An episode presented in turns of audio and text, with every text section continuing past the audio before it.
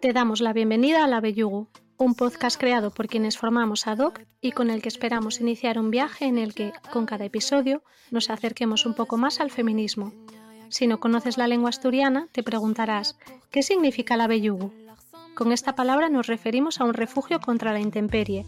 Quiere decir ponernos bajo techo, abrigarnos, resguardarnos, protegernos de un aguacero.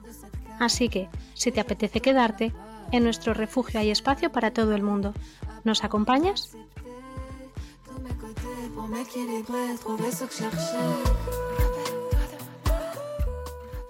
Buenos días, buenas tardes, buenas noches, dependiendo del momento en el que nos estés escuchando.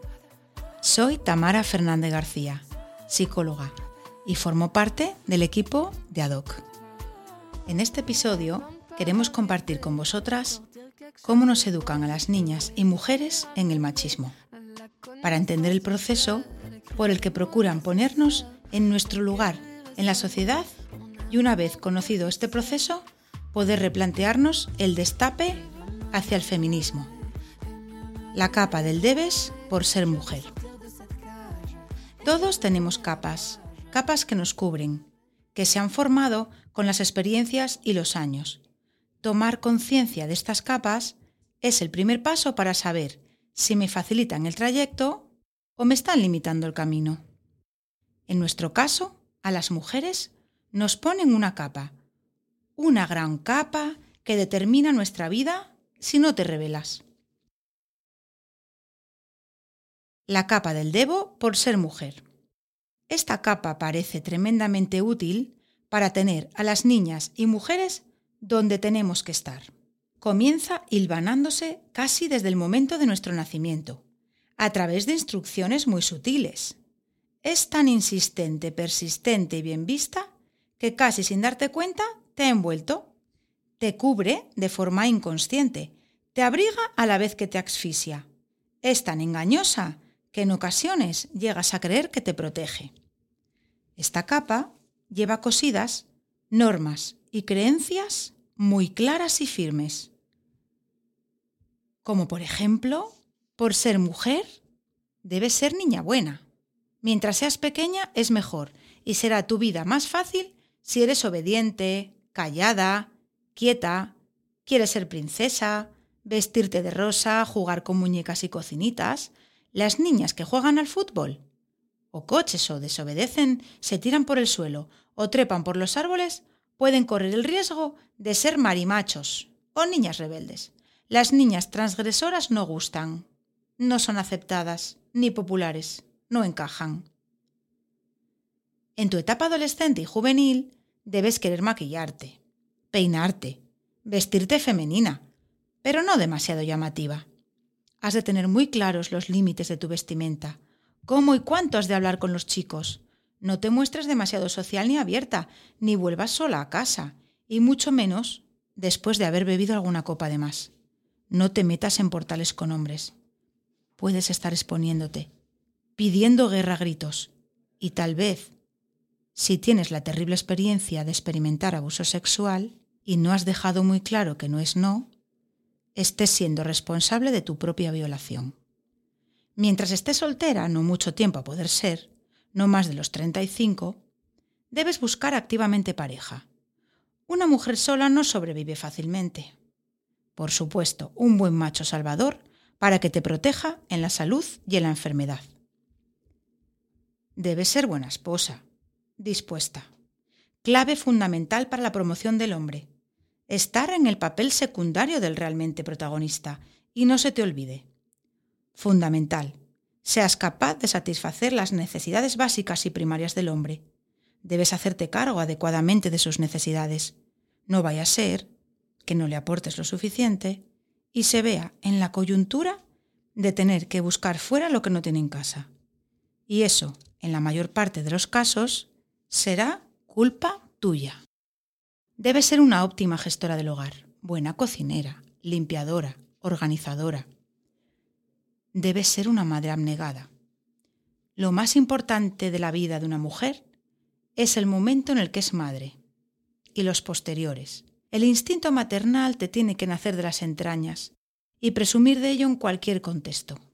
ya que no solo para toda la vida, sino que el amor maternal no tiene límites ni condiciones.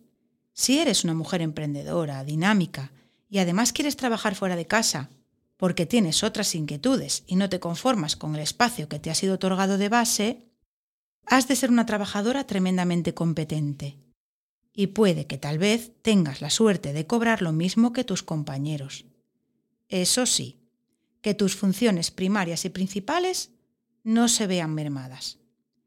Mejor no tengas grandes inquietudes y objetivos. No se corresponden con tu género. Debes estar física y estéticamente bella, con todo lo que eso conlleva en cuanto al peso, arrugas, canas, vestimenta y vellos varios. En tu etapa de jubilación, tú, como mujer, debes seguir haciéndote cargo de tu familia, maridos, puede que de tus padres, suegros y nietos, mientras tu marido cobra su merecida jubilación por haber cotizado y puede disfrutar de su merecido descanso, tú continuarás tu labor mientras no percibirás ni un solo céntimo por ello.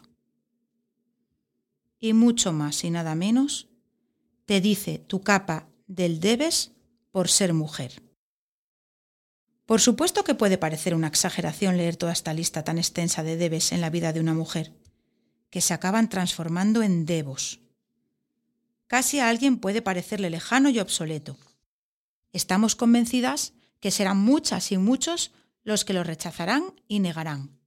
Pero os aseguro que hoy en día aún somos muchas las mujeres, incluso mujeres activamente feministas, que tenemos que hacer un ejercicio diario de conciencia para no dejarnos llevar por estos criterios socialmente establecidos.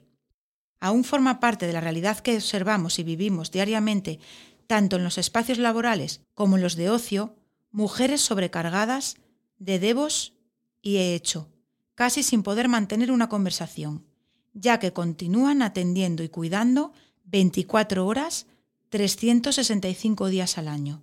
En esos mismos espacios se escucha a los hombres hablar de sus logros personales, profesionales, deportivos, mientras las mujeres charlan sobre las necesidades de sus familias. Mujeres tan competentes o incluso más que ellos. Grupos de WhatsApp de clases, cumpleaños, actividades extraescolares, donde no hay un solo hombre. Sí que puede verse en las salas de espera de consultas de pediatras y reuniones escolares algunos, que llegan lenta y discretamente, al mismo ritmo que nosotras a los puestos de poder. Observamos avances en este sentido, y cada vez más hombres implicados e involucrados en las tareas tradicionalmente femeninas, hombres impulsados y motivados por mujeres sin capas o en proceso de destape. Se observa y escucha a mujeres que sientan la presión de la maternidad y el matrimonio y el cuidado a la familia antes de incluso tomar la consciente y libre decisión. Somos muchas las que estamos cubiertas con esta capa. Mucho tiempo. Y aún escuchamos. Tú sola no puedes. ¿Aún no te has casado ni tenido hijos ni nada? ¿Vas a ir tú sola de viaje sin tu marido e hijos? Donde esté una madre... Madre no hay más que una. ¿Y vas a dejar a tus hijos con una desconocida?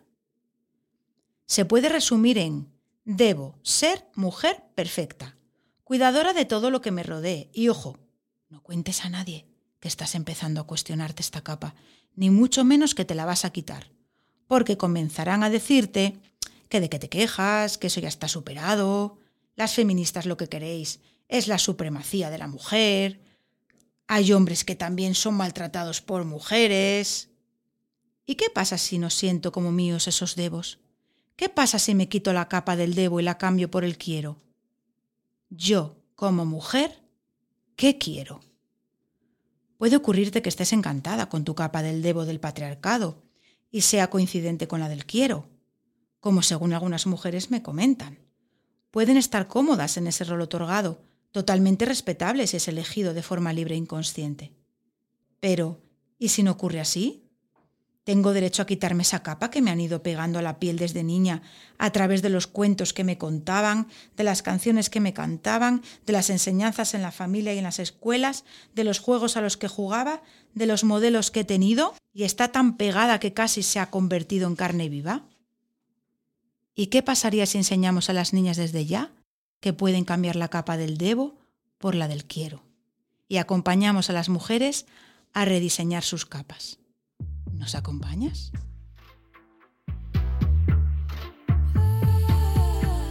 Nos ha encantado compartir este ratito en tu compañía. Si te animas a continuar el viaje más allá de este episodio, adelante.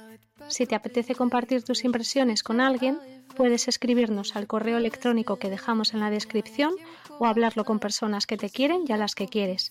Quizás sea ahora, quizá en unos días o quizá por el momento no te apetezca. Para finalizar, queremos recordarte que todo está bien. ¿Qué queremos decir con esto? Que no hay prisas, carreras ni competiciones. Se trata de mejorar nuestras vidas y las de nuestro alrededor. No será un viaje fácil ni corto, pero somos muchas personas y estamos todas juntas. Esperamos que este ratito te haya resultado útil. A nosotras nos ha encantado crear este espacio de alguna manera compartido y que forma parte de nuestro proyecto Liberarse del machismo tras romper con la violencia de género en la pareja, el cual está financiado por la convocatoria de subvenciones públicas de 2023 del Ministerio de Igualdad, destinada a programas y proyectos de concienciación, prevención e investigación de las distintas formas de violencia contra las mujeres. Nos vemos en el próximo episodio, dando un pasito más en nuestro viaje. Hasta pronto.